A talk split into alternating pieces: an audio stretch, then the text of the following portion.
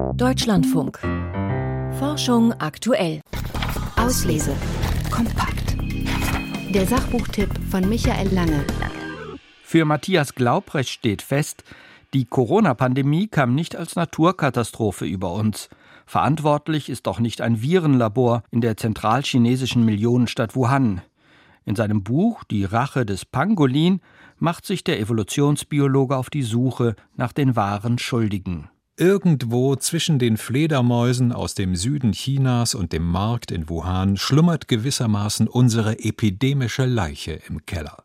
Was vor etwa drei Jahren in der chinesischen Millionenstadt Wuhan geschah, ist immer noch nicht vollständig aufgeklärt. Aber langsam lichtet sich das Durcheinander widersprechender Theorien. Das Virenreservoir waren Fledermäuse im Süden Chinas. Zur Pandemie wurden ihre Viren aber erst später auf einem Markt in Wuhan.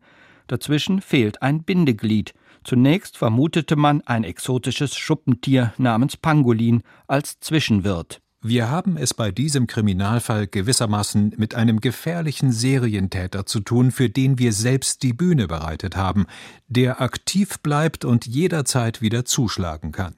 Matthias Glaubrecht kommt zu dem Schluss, wir wünschen uns eine einfache Geschichte, die den Ausbruch erklärt. Am liebsten hätten wir einen einzelnen Schuldigen, einen Bösewicht, den wir anklagen können, aber so funktioniert die Natur nicht. Dass Viren aus Fledermäusen eine Pandemie auslösten, ist nicht die Schuld der Fledermäuse und auch nicht die des Pangolin. Das Schuppentier war nicht einmal der Zwischenwirt. Der Buchtitel Die Rache des Pangolin beschreibt lediglich eine weitere absurde Geschichte. Nach jeder Menge hin und her kommt Matthias Glaubrecht zu einem anderen Ergebnis. Nicht das Virus kommt aus dem Nichts zu uns, vielmehr kommen wir dem Virus immer näher, indem wir dahin gelangen, wo gefährliche Viren auf uns warten. Wie schon bei vorangegangenen Seuchen sind wir, die Menschen, das eigentliche Problem. Auch die Erreger von AIDS, Ebola und Influenza sprangen einst von Wild- oder Nutztieren auf den Menschen über. Sowas wird immer wieder geschehen. Die nächste Pandemie ist nur eine Frage der Zeit. Das Risiko ist dort am größten, wo Menschen in die Natur vordringen. Daraus schließt Matthias Glaubrecht, indem wir Arten schützen, schützen wir uns selbst vor Viren, die in der Wildnis auf uns warten, um die nächste globale Seuche auszulösen. Übersprünge vom Tier auf den Menschen lassen sich deutlich reduzieren, wenn wir die weitere Vernichtung und Fragmentierung tropischer Regenwälder verhindern, den zunehmenden Wildtierhandel beschränken und die massenhafte Haltung unserer Nutztiere begrenzen.